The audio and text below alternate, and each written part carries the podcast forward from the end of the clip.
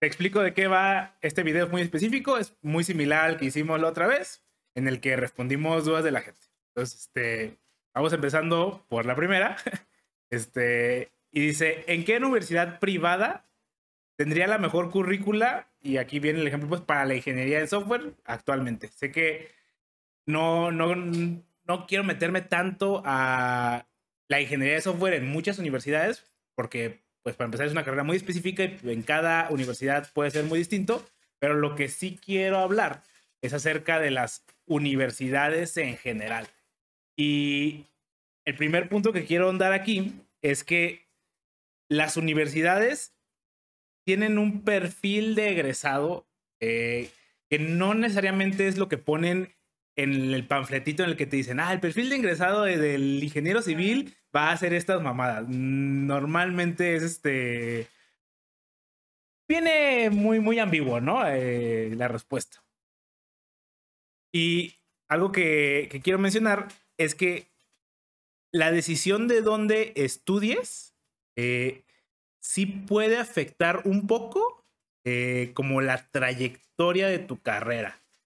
Ah, voy a irme a, lo mejor ejemplos muy puntuales. Este. Y ahí podemos ir empezando a pelotear.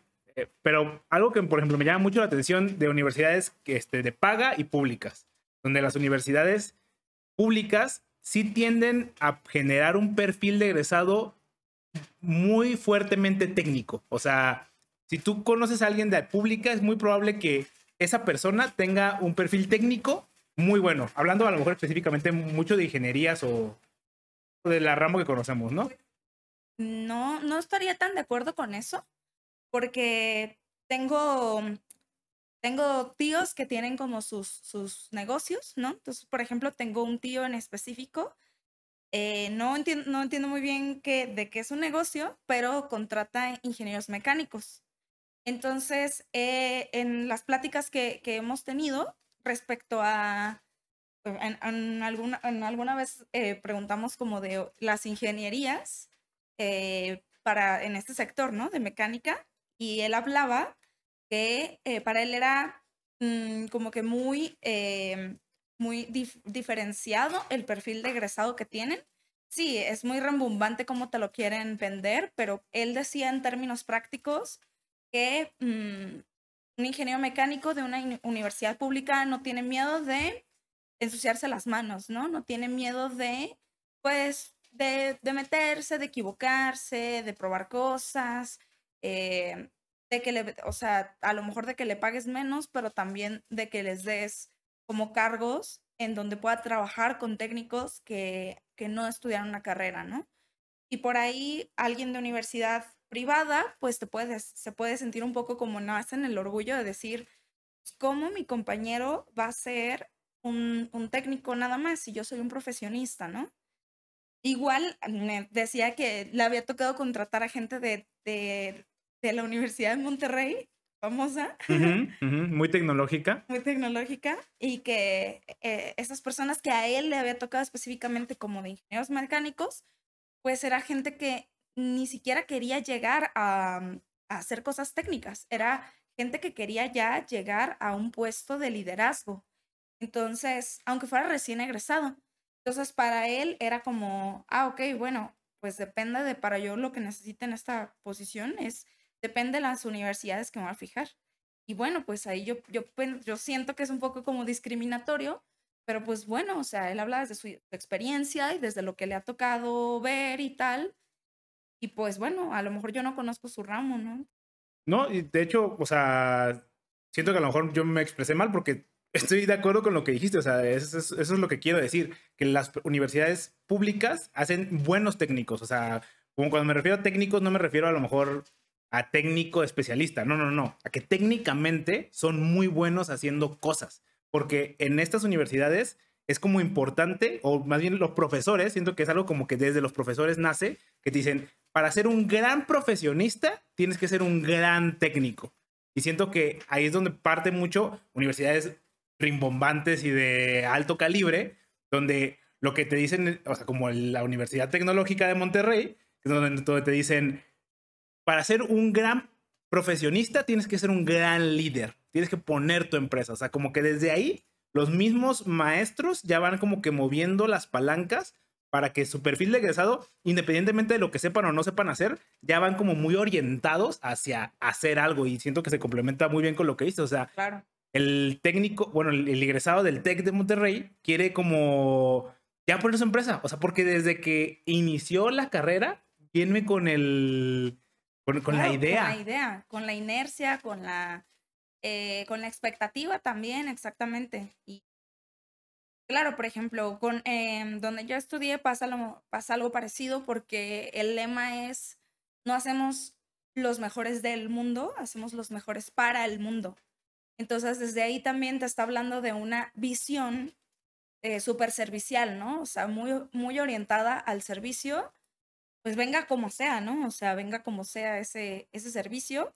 Y a veces, pues obviamente sí, depende mucho de los profesores o depende mucho de la carrera, pero a veces ese servir puede ser, bueno, como eh, en el sector de qué estamos haciendo no, todos nosotros, ¿no? En nuestra vida cotidiana, ¿qué de todo eso o de lo que quisieras hacer, qué de todo eso le sirve al mundo? ¿no? Entonces, a lo mejor también, pues esta universidad tiene mucho ese foco de, hey, pues todo lo, tú puedes hacer muchas cosas, tienes muchas habilidades y todo, pero ¿cómo hacemos para que eso esté enfocado a lo que el mundo necesita? Y estoy, estoy total, sí, totalmente de acuerdo. Y entonces ahí es donde siento que, eh, que, qué tanto se pierden los estudiantes al estar en ciertas universidades, porque es que es muy marcado. A lo mejor, o sea, por ejemplo, la Universidad eh, de Guadalajara, si es como, no, no, no, tú tienes que ser técnico. Aquí, a ti, este, no, tú no quieres ser líder, tú no, ni siquiera te meten ninguna materia de cómo crear una empresa, de cómo empezar una empresa. Y el lado contrario también está en las universidades, este, como la Universidad de muy Panamericana, donde, no, no, no, no, a ti no que ni, te importe cómo funciona la programación, tú, tú piensa eh, como tiburón, a ver qué, qué, qué negocio puedes hacer. Y siento que estos lados tan extremistas a veces pierden el complemento que realmente siento es un poco necesario del, del, otro lado. O sea, si quieres ser un gran líder, tienes que ser un buen técnico. Y, el, y, si quieres ser un buen técnico, también tienes que aprender a ser un gran compañero de equipo. Incluso, o sea, ni siquiera, a lo mejor no quieres ser líder, va, pero un buen compañero de equipo y eso no, no, no te lo enseñan per se en este tipo de universidades. Sí, claro. O sea, aquí, bueno, si estamos hablando de, hard skills y soft skills, yo creo que sí, en general como que un buen equilibrio, pues sería como lo ideal, ¿no? Porque si tú tienes como, si tú como universidad estás brindando herramientas para desarrollar habilidades suaves y habilidades eh, duras, entonces le estás dando la, la oportunidad al alumno que él se enfoque o decida o entienda mínimo, ¿no? Para, para saber qué hacer con ambas, ¿no? Y a veces el problema de los extremos es que es el panorama, ¿no? O sea, ok, yo nada más conocí esto, aunque yo sea mucho de lo otro, pero como que si no te están enseñando, ¿no? A decir, oye, esto también tienes, eh, es complicado que tú como alumno como que entiendas que lo tienes, que entiendas que es necesario para el mundo, eh, entiendas cómo cor correlacionarte, ¿no? Por ejemplo, a mí me ha tocado muchas veces en las que eh, yo no sé cómo, yo soy una persona muy creativa, pero no, yo estudio, yo estudié una ingeniería y, eh, y no tengo mucha idea de cómo utilizar esa creatividad a mi favor.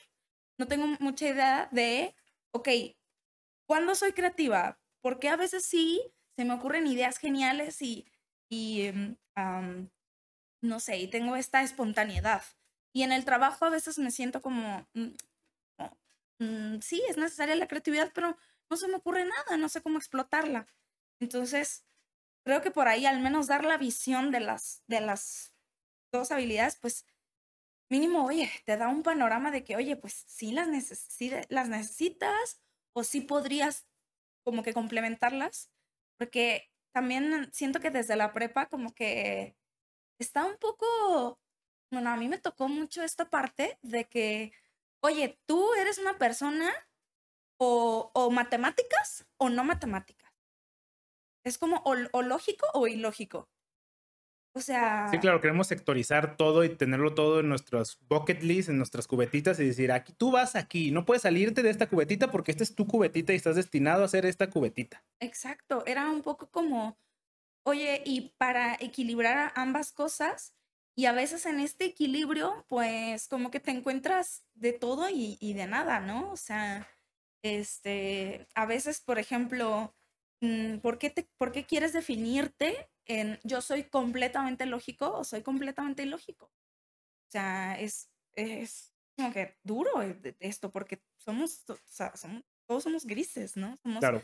Algunos somos grises más fuertes en cosas y somos, grises claro en otras, pero, pero claro, pero lo queremos como todo etiquetar y eso lo hace más difícil porque, oye, pero si tú eres bien bueno para las matemáticas, ¿por qué vas a ser médico? O tú eres buena memorizando cosas, ¿por qué vas a ser ingeniero?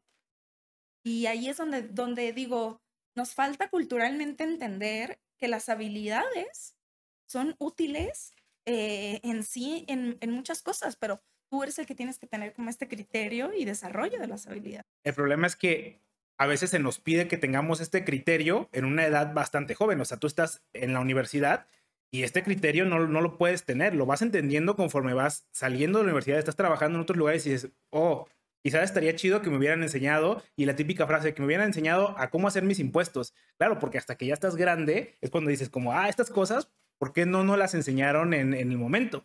Y siento que es gran culpa de los maestros en cada una de las universidades, porque siento que desde el fundamento del, profesor, él es el que tiene la responsabilidad de enseñarte, hey, pues puedes ser gran técnico, pero también tienes que aprender a trabajar en equipo y ser un gran líder.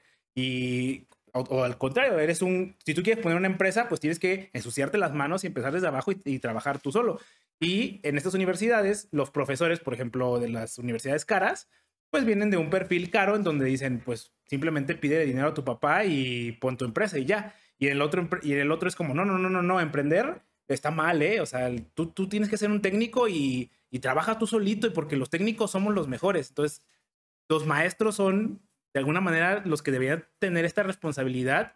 Siento que a veces no, no lo hacen. O sea, yo creo que, es que si te, o sea, es que en, el sistema educativo es como que es un sistema, ¿no? Entonces, si se lo dejas en parte como a, a la responsabilidad, ¿no? A los profesores de, de, ok, también tienes que dejarlo esto, bueno, pues mínimo debería estar escri- por escrito en el plan de estudios. Porque, pues cuando, bueno, no, no tengo ni idea, pero según yo, cuando tú vas a llegar a impartir una materia, pues a ti te tienen que decir qué tienen que aprender los chicos, ¿sabes?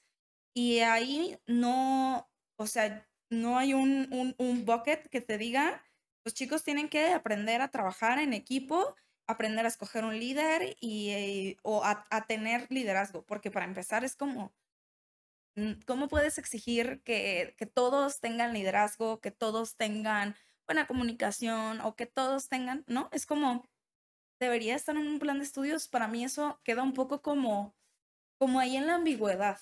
¿Cómo le, cómo le, cómo puedo enseñarte soft skills, pero a la vez respetándote de que, hey, pues, si no eres buen líder, no, no pasa nada, ¿no? Si no eres eh, buen comunicador, no pasa nada. Ahí es donde creo que es complejo. También siento que es un poco lavarse las manos por parte de los profesores, o sea, hacer, dejar que la universidad, entiendo tu punto de que, ok, la universidad es la responsable de, de generar los planes de estudio, pero la universidad no tiene ni idea de lo que está haciendo, va ahí con, con, o sea, con medio ideas y dice, pues la SEP me dice, porque entonces podemos llevárselo a la SEP, porque la universidad simplemente a la SEP le dice, oye, pues un ingeniero mecatrónico debería de saber programar. Ah, pues programar es, es ambiguo. Ah, déjale, doy Arduino o cualquier tecnología X y dice, pues programar sabe. Y yo estoy cumpliendo con la SEP. Entonces, o sea, de alguna manera sí se puede como llevar a, este como, ok, el de arriba tiene la culpa, el de arriba tiene la culpa, el de arriba tiene la culpa. Este, pero siento que en especial un gran problema en las universidades es que muchos profesores carecen de experiencia de industria. Entonces son estos robotcitos en los que le dicen, tú enséñales programación. Ah, ok. Y vas y enseña programación y dice, pero por, y no te, tienen este criterio, este cuestionamiento de, ok, ¿qué significa programación? Yo programo la industria, ¿qué, deberían de saber? ¿Qué no deberían de saber? ¿Esto es útil? ¿Esto no es útil? Entiendo como este, este punto que dices de que de alguna manera la universidad es responsable, pero siento que también muchos maestros no se quieren ni siquiera intentar hacer responsable acerca de este proceso. Es que, ajá, exactamente, cuando, cuando estás hablando de, de responsabilidad, a ver, pues es que a quién le interesa que tengas habilidades suaves y habilidades duras. Claro. O sea, al maestro debería interesarle, ¿sabes? Al, al, al, alumno, a la universidad, a la SEP. O sea, creo que ahí es como, también no creo que como seas un mal maestro si no enseñas eh, algo fuera de tu materia. O sea. Qué complicado, es que tratar de definir qué es un buen y un mal maestro, este... Claro. O sea... hay, hay, hay, hay muchos aspectos muy ambiguos. O sea, porque ser, ser un gran técnico no te hace ser un gran maestro. Y también ser un mal técnico tampoco te hace ser un mal maestro. O sea. Claro, no. Y ni siquiera, aunque tú digas un buen maestro, no todos van a creer que es un buen maestro. O sea, en, una, en, una, en un grupo incluso de 10, un profe puede ser bueno para 5 y malo para 5. Claro. O bueno para 9, pero malo para 1. O sea, tampoco o sea, si tú le preguntas a, tu generación, o sea, o si tú te cuestionas con tu generación, con tus mismos profesores, los que llevan los mismos profesores que tú, vas a encontrar quien te diga, este profesor me encantó y que tú no estás de acuerdo, ¿no? Es que ahí, y estoy de acuerdo contigo, es súper ambiguo, en especial, y a mí me cuesta, eh, como que tengo muchos eh, sentimientos encontrados, este, en lo que los alumnos quieren que sea un buen maestro y lo que los alumnos necesitan que sea un buen maestro. Porque si tú le preguntas a un alumno, ¿quién es un buen maestro? Te va a decir el maestro más barco. Es el maestro más barco el que me saca 10 a un porcentaje, obviamente no estoy diciendo que todos, pero muchos van a decir siempre el, el maestro buena onda, el maestro jijiji jajaja y que nos divertimos mucho con ese maestro, ese es un gran maestro. Pero pero al igual, por ejemplo, si hablas de necesidad, ok, tú eres el que define qué, qué, necesita este alumno. O sea, ni siquiera, creo que me parece difícil porque no todos aprendemos igual. Claro. Entonces, aunque digas, mira, tú necesitas e, estos conceptos y necesitas eh, verlos en el pizarrón y también escucharlos acá y no sé qué hacer, eso puede que no le funcione a todos. es realmente también un, un, verdadero desafío, pues. ¿Cómo haces que personas que aprendan diferente, aprendan en sí, o sea, aprendan en un, en un mismo lugar con una misma persona. Sí, claro, o que quieran aprender. A mí me tocó mucho tiempo, durante muchos años, dar clases y obviamente te enfrentas a muchos alumnos que no les interesa aprender. Y yo al principio sentía mucha frustración porque decía, no, es que todos tienen que ser buenos alumnos en mi materia que yo estoy dando. Y la verdad es que no, no es verdad, porque no, uno, no a todo el mundo le interesa la materia de la que estás impartiendo porque no les interesa dedicarse a lo que estás impartiendo en ese momento. Y dos, muchas personas de verdad no quieren estudiar. Y, y no tienen nada de malo estudiar sin querer, porque lamentablemente en México estudiar te abre muchas puertas solo por tener un papel mágico. O sea, no. Y entiendo a esa gente que dice, no, pues que yo no me estoy estudiando porque mis papás me dicen que estudien. No los critico. La verdad es que al principio decía como, no, pues mejor ni estudies.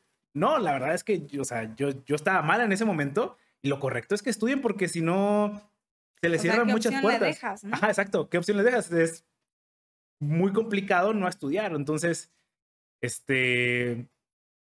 Hay ahí como un, una mezcla extraña entre ok, ¿qué haces, ¿qué haces en esa situación? O sea, les dices a esos alumnos como, ah, bueno, pues ustedes quédense aquí sentaditos y yo doy mi clase por acá, o tratas de dar la clase también a ellos, aunque ellos no quieran aprender de tu materia.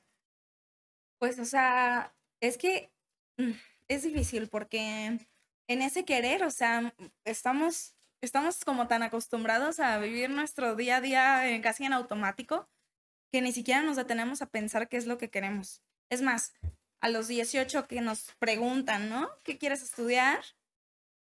O sea, ¿cómo voy a saber qué quiero estudiar si nunca he ido a un hospital a ver cómo se la pasa el doctor? ¿O cuál es la diferencia entre el doctor y la enfermera? Si nunca he ido a una obra, si nunca he, entrado a las oficinas de, de, Google o de Oracle o lo que tú quieras. ¿Cómo sabes qué quieres? A veces si no hay ni siquiera un panorama, ¿no? Entonces, es complicado porque ni siquiera puedes exigir que, que, quieran, ¿no? O sea, sí, que de verdad tengan un, un verdadero quiero hacer esto.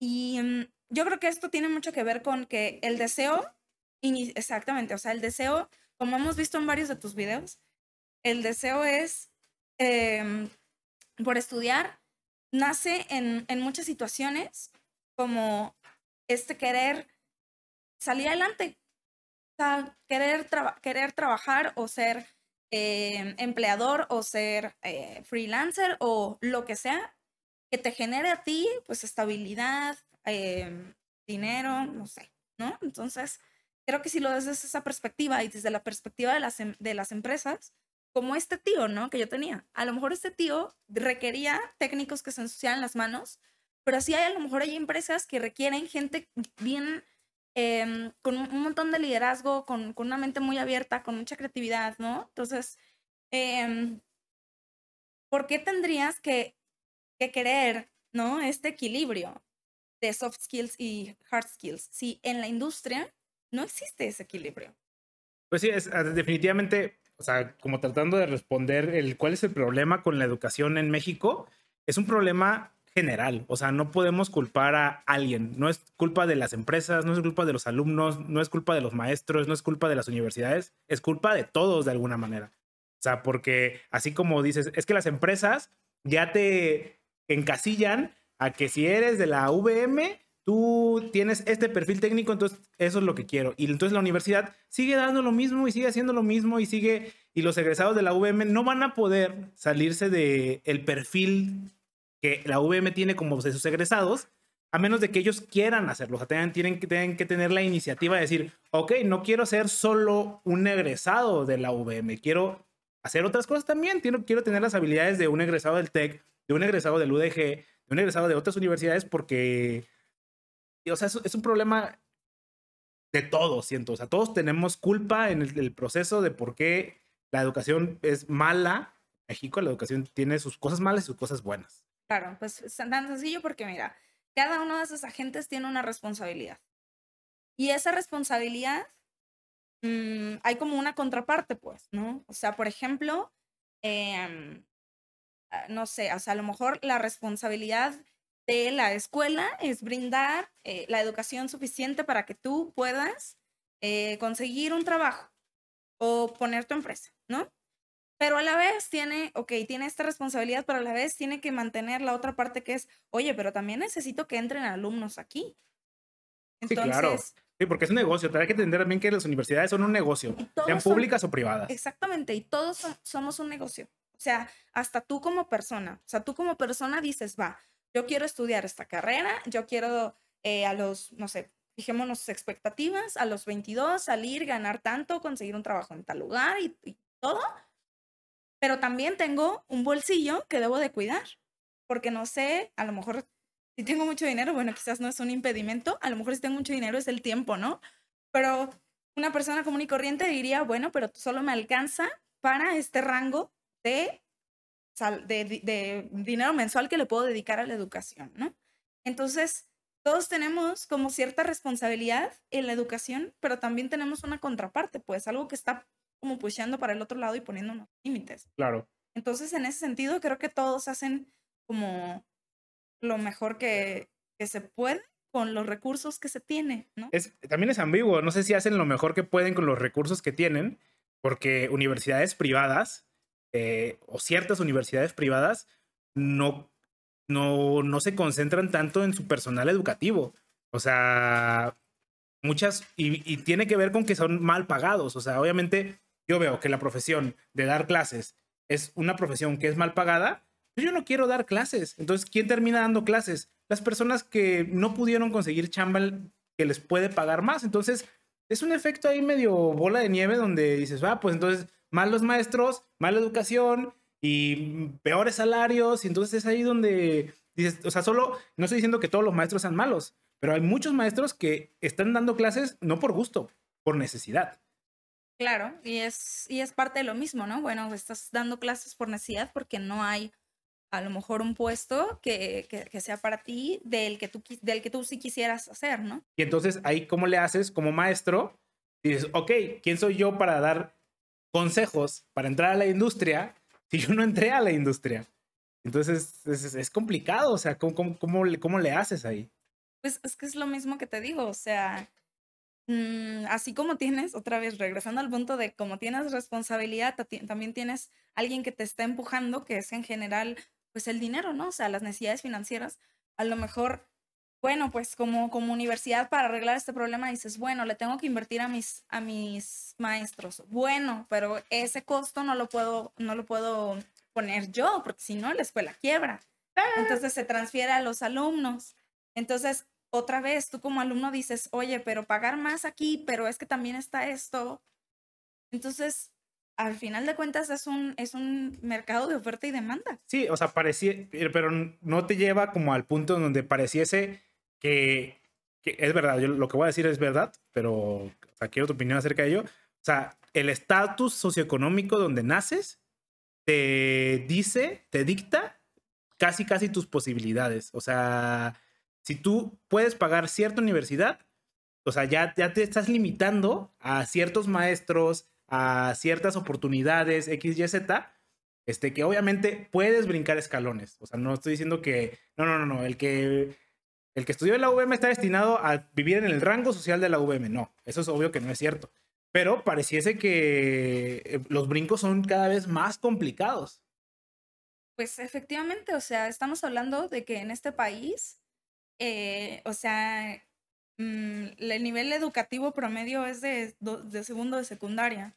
Y eso no es porque la gente no quiera estudiar. Es porque tú estás hablando de, de camas que nosotros quizás no valoramos mucho, pero son de oro, porque tienes la oportunidad de ir a la universidad. Hay, hay, personas que desde la, o sea, que no pueden ni siquiera entrar a la prepa.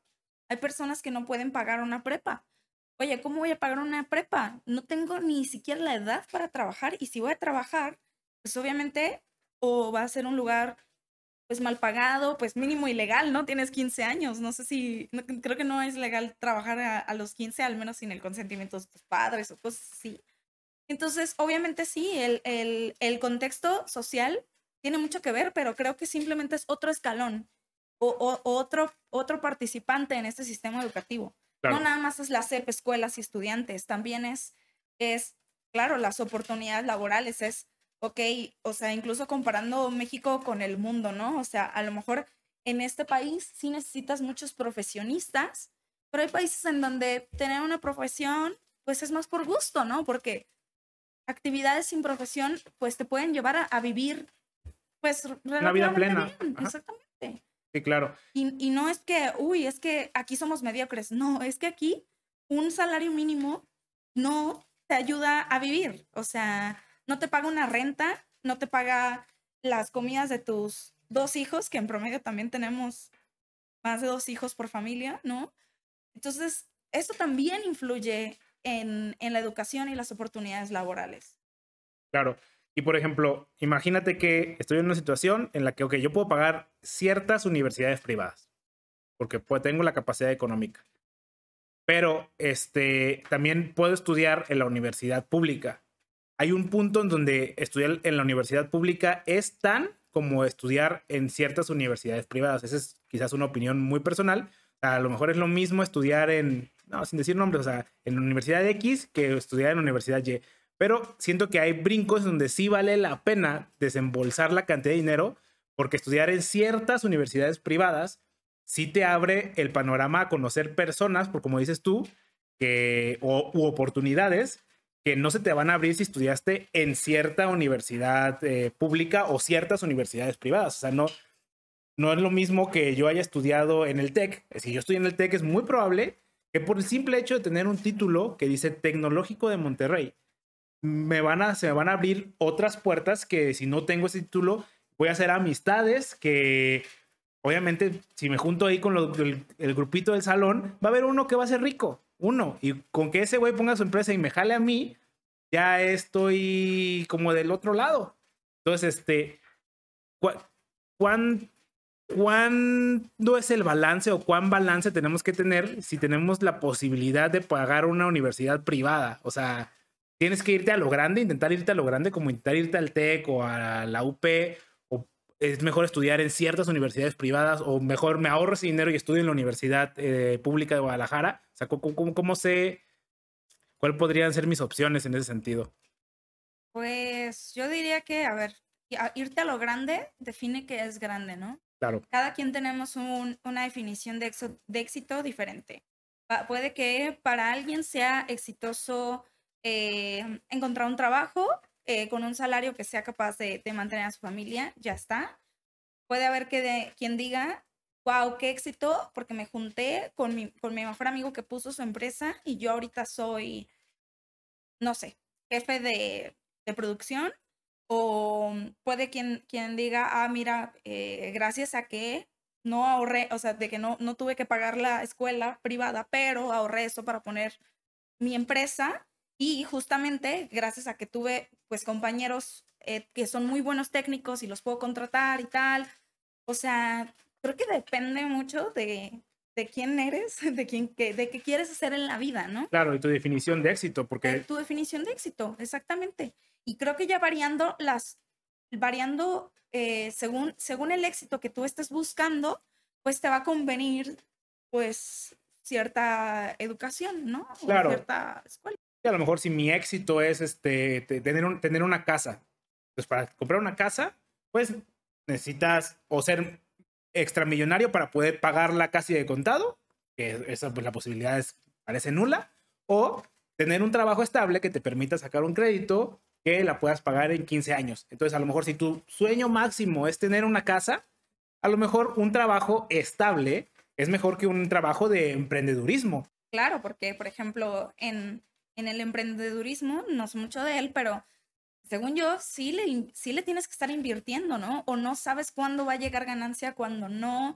Eh, esta ganancia que te llega, ¿qué haces con ella? Ok, la sacas para pagar tu casita o la reinviertes para en un futuro que te vaya mejor o para que, oye, si llega una pandemia como esta, que no se me vaya, eh, que no se derrumbe mi empresa por esta situación.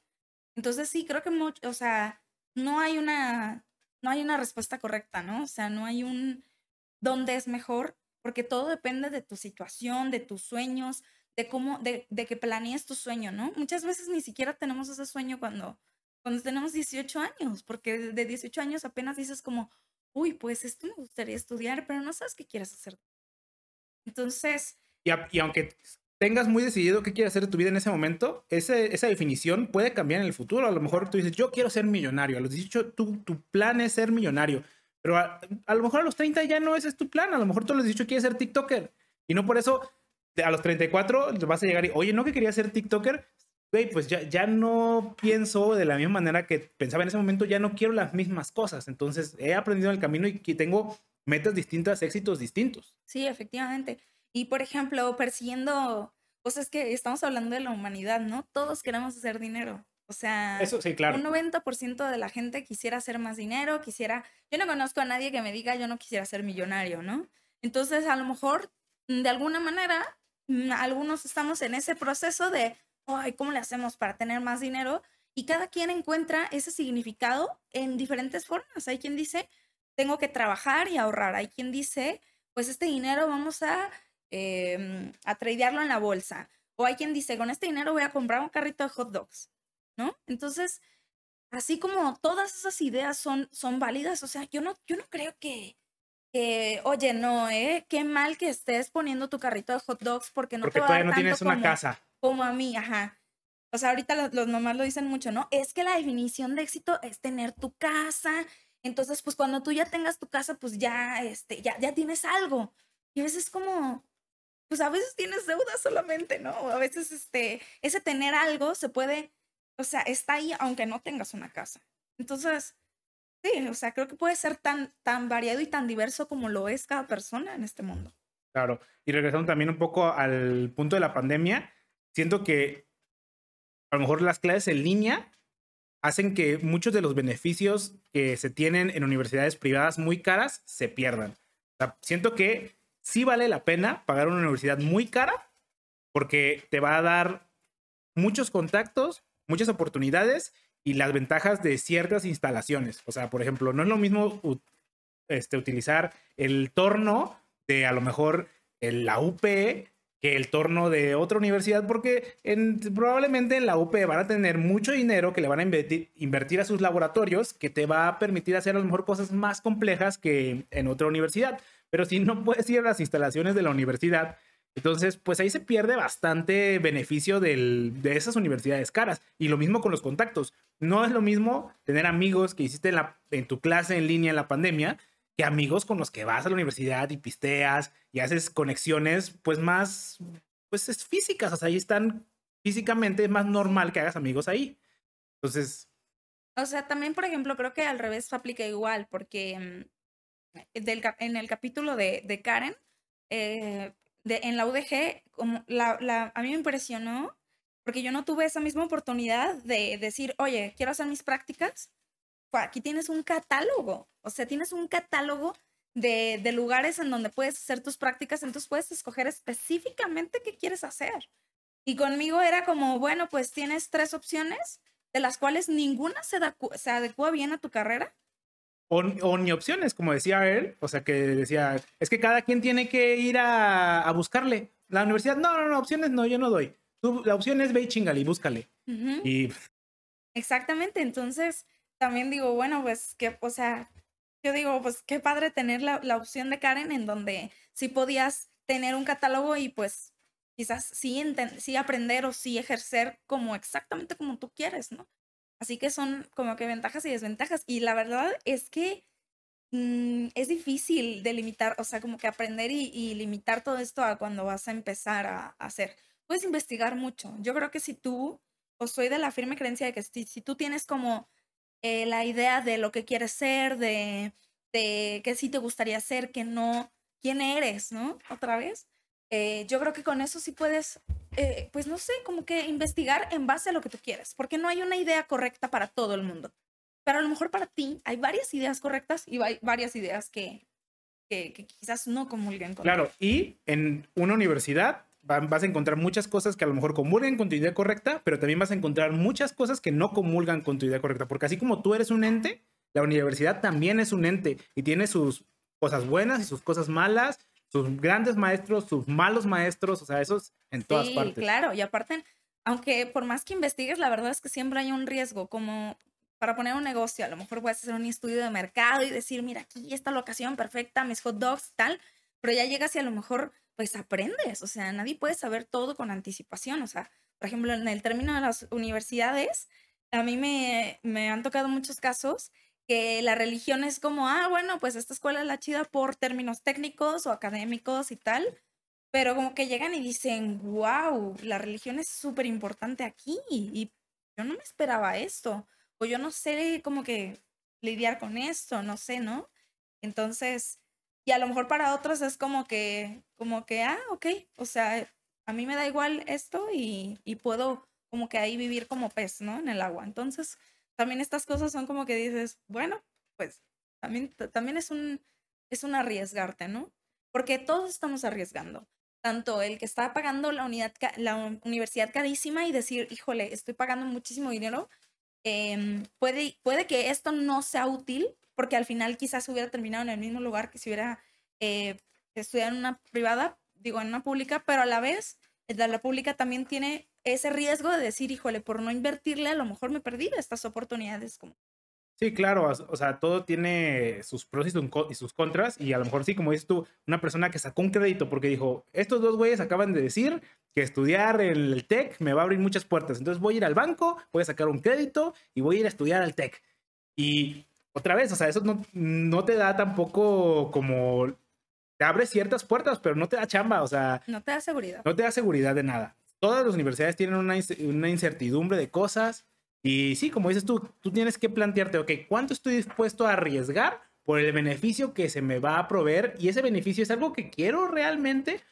Tomando el ejemplo a lo mejor de la religión, no es que para mí es muy importante que se esté con los valores del, del catolicismo. Pero si es muy importante para mí, bueno, pues a lo mejor en universidades públicas, porque la universidad, las universidades públicas son laicas, pues no vas a encontrar eso que para ti es muy importante. Entonces, pues si es muy importante para ti, inviértela a eso y estudia en una universidad donde la religión sea muy importante. A lo mejor quieres encontrar esposa católica y dices, pues yo voy a ir al ITESO a buscar mi esposa católica porque aquí vienen los jesuitas y a mí me encantan los jesuitas. O sea... Exactamente. Y mira, yo soy una persona aversa al riesgo, entonces lo que yo te digo del riesgo es, nos estamos muy asustados con eso de pensar que corres un riesgo y decimos, no, no, no, riesgos no, seguridad sí. Claro, sí, claro. Y la verdad es que se trata de, de entender los riesgos para decir, estos riesgos, si estoy dispuesto a correrlos. Por ejemplo, voy a comprar una casa. Entonces, pues no me puedo quedar sin chamba, ¿no? Porque si me quedo sin chamba puede que pierda mi casa. Entonces tú sabes que el riesgo de esa casa, ok, la casa es muy segura porque es una inversión que ahí está, si la quieres la puedes vender, sí, pero incluye el riesgo de decir, oye, no te puedes arriesgar ni por un segundo perder tu trabajo. No puedes hacer, ni siquiera te puedes ir por una de estas entrevistas de, ah, sí, te contrato sin, sin contrato eh, de por medio, ¿no? Porque dices, ¿y si no? ¿Y qué va a pasar con mi casa? Entonces, es cuestión de que entendamos los, a los riesgos que nos estamos em, como aventando cuando vamos a tomar una oportunidad para que porque todo, para todo tienes que correr riesgo, pero lo importante es que te des cuenta de cuáles son y estés dispuesto a tomar. Sí, claro, porque incluso en la seguridad hay riesgo. O sea, dices, no, pues voy a invertir en CETES, porque no existe inversión más segura que los CETES. Va, ok, quizás el riesgo no está en tu dinero, pero a lo mejor sí en el poder adquisitivo que, que adquiere tu dinero. O sea, incluso en la seguridad hay riesgo. Como si, es que claro que me va a dar rendimientos. Sí, probablemente te dé rendimientos, pero a lo mejor ese rendimiento es peor que la inflación y entonces realmente estuviste perdiendo dinero, aunque es una inversión muy segura y el papel dice es que es la más segura que existe. Sí, pero viene con un riesgo incluido. todo, todo, todo viene con un riesgo incluido. Sea implícito, explícito o de lateral o lo que sea. Porque el, el no aventarte también te hace que no te den cosas que a lo mejor quieres. Y hay un costo oportunidad también, que es esta, esta parte de el tú, digamos, estás invirtiendo en CETES mil pesos. Pues esos mil pesos podrían irse productivamente a, no sé, a la compra de estambres y ponerte a tejer y generar en vez de, los 10 pesitos de CETES, a lo mejor generar otros mil pesos. Ese también es el, eh, otro, otro riesgo, ¿no? El costo oportunidad que significa ¿qué estás dejando de ganar por dejar estos mil pesos aquí? Y, claro, entonces es la idea, que tú, que tú entiendas esto para saber cuál es tu riesgo. Por ejemplo, si dices, bueno, yo en mi vida quisiera ser em, empleado, eh, a lo mejor eh, en una universidad cara, pues te enfrentes a este tipo de discriminaciones, como en, la en, la, en el negocio de mi tío, en el que es como, y no, es que seguramente tú vas a querer más prestaciones, más dinero, entonces quizás no te vayan a contratar por eso, ¿no? Entonces, o al, o al contrario, ¿no? O no te vayan a contratar por no estar tan capacitado como una. Sí, como un técnico. Que tú vas a ver. Exactamente.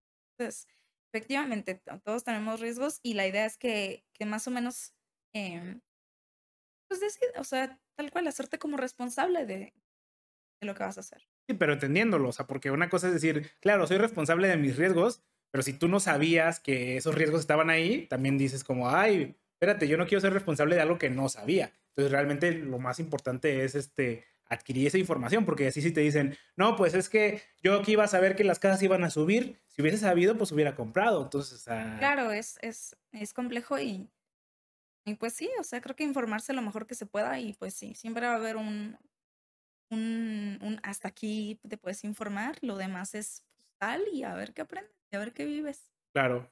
Y, por ejemplo, regresando un poquito a la pregunta de cuál es la mejor universidad privada para estudiar X carrera, o sea, también eh, siento que es importante que entiendas qué trabajos tienen la gente que egresó de esa carrera muy específicamente, porque a lo mejor mucha gente que quiere estudiar software es porque quiere hacer videojuegos. Entonces dice, ah, pues yo voy a estudiar ingeniería de software para hacer videojuegos de Xbox. Dice, ok, ¿cuánta gente egresada de la universidad a la que te estás metiendo conoces que trabaje en Xbox? A lo mejor tú no conoces a nadie porque pues obviamente estás, ¿por qué conocerías a un egresado, no? Pero siento que ese tipo de cosas, ese tipo de información, sí te puede dar una buena orientación de cómo eh, la universidad maneja su carrera, porque ese parrafito ahí de perfil de egresado No, no te sirve de nada. Y de hecho, eso es un punto muy importante. Porque algo que, que yo recomiendo como cuando vas a empezar a estudiar es que, para, em, o sea, ok, bueno, si ya sabes más o menos qué quieres hacer y todo, busca cuánto están ganando esas personas, busca qué tanto empleo hay. Ahorita con LinkedIn todo está súper abierto. Cuando yo estudié era como, métete a las bolsas de trabajo como CC, eh, como Indeed, ve, o sea, busca tu, el empleo que tú quieres, ¿no? Y ve qué tantos hay. Porque a lo mejor te llevas una sorpresa de decir, oye, pues ya busqué un mes y no ha habido ninguno nuevo. Entonces, ¿qué tan probable es que yo consiga una posición así? También busca rangos salariales. Hay una, una página que se llama Observatorio Laboral en donde da como promedios de salarios. Entonces, hay, hay, hay, no sé, como carreras en donde dices, órale, pues, este, ¿cómo que mi carrera es tan, tan mal pagada? Y eso es, no, no te estoy diciendo que te vayas por el dinero, te estoy diciendo que te informes. Exacto. Para que estés como, para que no digas, lo que, lo que tú dices es que no sabía. Por ejemplo, si quieres hacer videojuegos para Xbox, o sea, a veces puede ser tan fácil como meterte a LinkedIn, a la página de Xbox, ver quién trabaja ahí, ver qué estudiaron. A veces puedes encontrar, por ejemplo, Em, cuando, bueno, yo tuve la oportunidad de, viajar a, Nueva York y de visitar Bloomberg. Y en Bloomberg, en ese tiempo, mm, pues yo les preguntaba a la gente como, ¿y ustedes qué estudian para, para entrar aquí? Y había gente que me decía, pues puedes estudiar hasta literatura.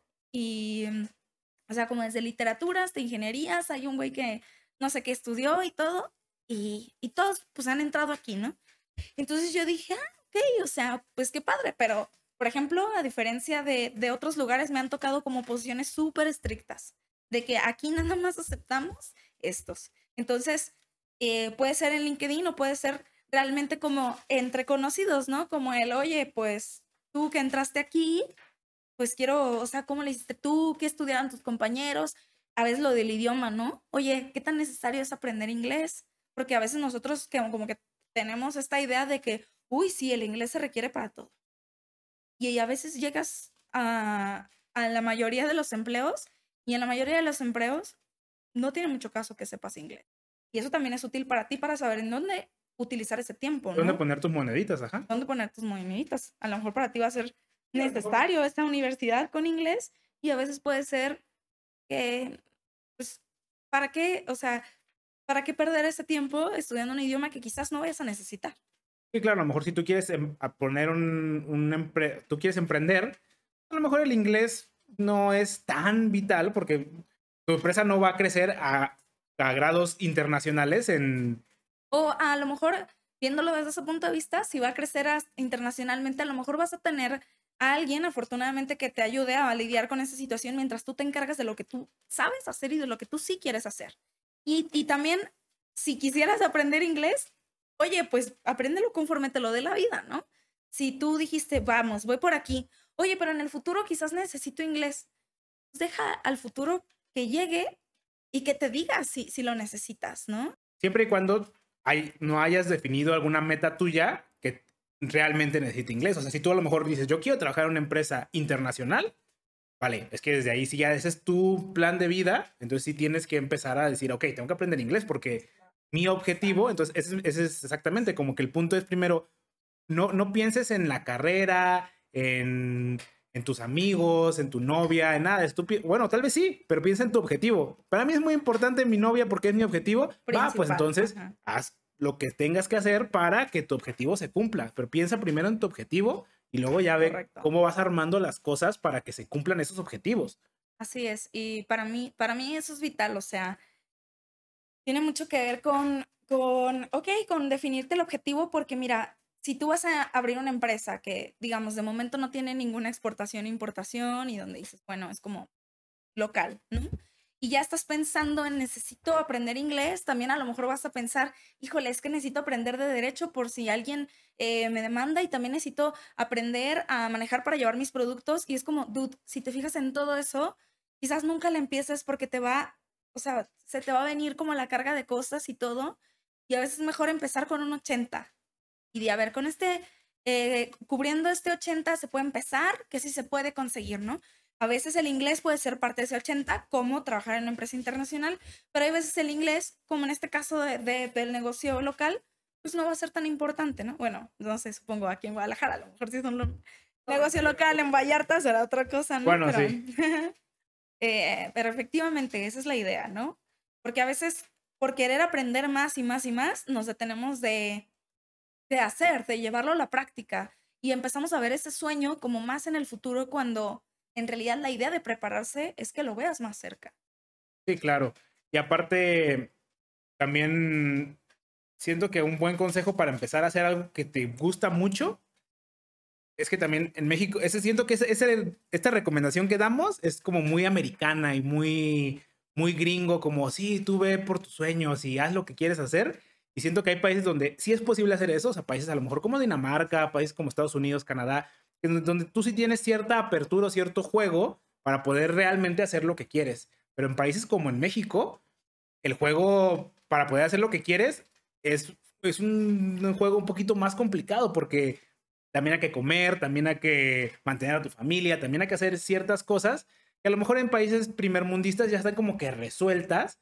Entonces, como que ve- vemos a esta gente, vemos a Elon Musk y vemos a Mark Zuckerberg y dicen, oye, ellos hicieron lo que quisieron. Sí, güey, pero ellos no tenían hambre, no, no tenían que buscar una chamba eh, que les diera de comer y luego empezar a buscar su sueño.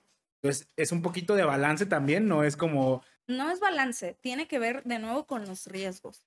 O sea, tiene que ver con que no te estoy diciendo aviéntate a lo tonto, te estoy diciendo entiende qué quieres, entiende qué riesgos involucra y entiende si los quieres tomar o no, porque no es completamente válido decir, no me puedo aventar con una casa porque, em, no sé, porque, porque no quiero estar en esta compañía por 30 años, ¿no? O no quiero tener esta casa porque quizás me quiero, quiero ver si puedo viajar a, a, a conocer otros lugares, si tienes la posibilidad. Pero es, es, es entender este núcleo, es entender este núcleo tanto el por qué lo quieres hacer y las cosas chidas, como también entender a qué te estás arriesgando para saber decir, bueno, este núcleo es el mío, es el que yo sí me puedo permitir. Porque sí, o sea, creo que si vemos los sueños solamente como esa parte súper eh, allá en las nubes, yo te estoy invitando a que lo traigas, lo, lo pongas en la mesa y digas, eh, ¿qué significa esto para ti? En tu, en tu querer y en tu poder, ¿no? Claro, y que no solo, no solo quede idealizado, ahí sí es donde comparto mucho contigo. O sea, ah, es que yo necesito un millón de pesos para poner mi empresa. Ah, bueno, pues ya sé que necesito. No, no, no. O sea, no se trata de solo saber, ok, ¿cómo junto un millón de pesos para poner mi empresa que quiero poner? Entonces, ya ponerte a, no, pues es que ya hice mi plan perfecto, eh, lo diseñé sin, sin margen Sin de error. riesgos, Exactamente. y- Entonces, dices, ah, pues los claxons muy chido, güey, pero no, aquí no, o sea, tienes que actuar en especial porque los sueños no, no llegan y te los dan. Habrá gente que sí nace en cuna de oro y o nace con ciertas amistades que te van a permitir hacer estos sueños, pero diría que en un promedio mexicano es preocúpate por un poco por lo que quieres, por lo que tienes que hacer, luego también por lo que quieres hacer y junta estas dos cosas de alguna Sí. manera. Exactamente, o sea, ve cómo ese sueño de verdad se puede lograr con tus posibilidades, con tus recursos, con tus habilidades. Y si eso pues es imposible, o sea, por ejemplo, este millón de pesos inalcanzable, también hay formas de llevarlo poco a poco a algo más chico, ¿no? A- eh, para juntar un millón se empieza con uno. Entonces, no te estoy diciendo, ay, güey, todos podemos hacer un millón, te estoy diciendo que eh, a veces esta, esta idea de que, ay, es que para poner una empresa necesitamos y empleados y, y- y dinero y todo, a Y veces RH puede. y FedEx y ajá, a veces se puede mm, hacer chiquito, pero eso depende como que de ti, depende de tu idea, depende de, claro, o sea, yo no, no creo que, por ejemplo, si te dediques a, eh, a construir carros, bueno, no creo que, que puedas desde, desde los 10 mil pesos, pero, pero el cómo sí, el empezar a pensar como sí, eh, bueno, quizás estos 10 mil pesos no, pero puedo ir trabajando en una empresa automotriz, puedo ir que viendo aprende como a los- hacer bujías. Ajá, exactamente, o sea, a lo mejor lo estoy, este, Sí, a lo mejor estoy sonando muy tonto porque ni siquiera sé de carros, pero exactamente, pero la idea es que lo, lo simplifiques para ver si así puede ir ese camino, ¿no? Porque sí, a veces estamos muy acostumbrados a que los sueños sean grandes, porque, sobre todo con las redes sociales, porque antes veía, te comparabas con tu vecino de enfrente y decías, va, más o menos tenemos lo mismo, pero mira su carro, yo voy a tener su carro. Y ahora decimos, Y mira ve, Kanye West. ve a Kim Kardashian, quiero tener, o sea, su, su qué, su todo. Es como, dude, estamos como que, como que todo está muy lejos de nosotros y yo lo que te invito es que, que lo bajes, o sea, no, no, que, no, no de una forma mediocre, sino que entiendas este por qué lo quieres, pero entiendes también desde cómo lo puedes lograr, ¿no? Sí, aparte de estas personas que tienen todo lo que tienen, a muchas de ellas no les, o sea, no, no es mágica, no fue generación espontánea. Obviamente habrá gente que sí, pero hay gente que lleva haciendo cosas durante mucho tiempo e hizo cosas durante mucho tiempo y obviamente nosotros a veces nos comparamos con estos eh, individuos mágicos que simplemente llegaron, pero a lo mejor Tom Brady no llegó a donde está, nada más tirando la hueva y diciendo, ah, pues voy a ganar muchos Super Bowls y ya, no, o sea, Exactamente, eso te iba a decir justamente, o sea, no Tom Brady exactamente, pero si te sientes un poco así como que, ay, mi sueño es muy grande y no lo sé bajar, lee historias de éxito, o sea, o velas, ¿no? O sea, ve como, como esta historia de Tom Brady o ve, por ejemplo, como creo que Toyota y KFC son como historias como conocidas de, de, de no sé, de qué significó el éxito y cómo lo fueron haciendo y así, para que te creas también de que no tiene que ser sí, tener mágico. 800 ajá. sucursales. Y de la noche a la mañana, y yo que como Mr. Beast que nace, que totalmente también a lo mejor él no nació de la noche a la mañana, pero a veces parece que esa gente dice, ah, mira, esta gente que Es nació lo aquí bonito de la diversidad, que, que, o sea, que realmente te puedes identificar no nada más con, con aquellas figuras perfectas, sino que entiendas como, como, ah, mira, él empezó como yo, o él estaba en donde yo estoy. Entonces, que te puedas identificar para menos, para, no sé, para que, para que veas que, que es posible y que también, también no es gratis, o sea, también es, es ponerle recursos, ponerle tiempo y, y claro, cuidando lo que tú dices, ¿no? O sea, Sí, cuidando. eso siento que es muy importante, o sea, como que no, no queremos, bueno, yo no quiero dar el consejo de ve por tu sueño y lucha por él, este, y descuida todo lo demás porque tu sueño y tú eres lo más importante, tampoco, o sea, hay ciertas responsabilidades, a lo mejor tú tienes hijos, tú, pues tus hijos, este, Depende de quién eres, ¿no? claro, depende de quién eres, Si claro. tú eres eh, una persona que no le importa lo demás, pues bueno, pero si eres una persona que pues, se preocuparía si sus hijos no comen, pues ve acorde con quién eres. Sí, claro. Ah. Pues no sé si hay algo más que algún otro tema que quieras abordar. ¿Por qué no? Vale, ánimo.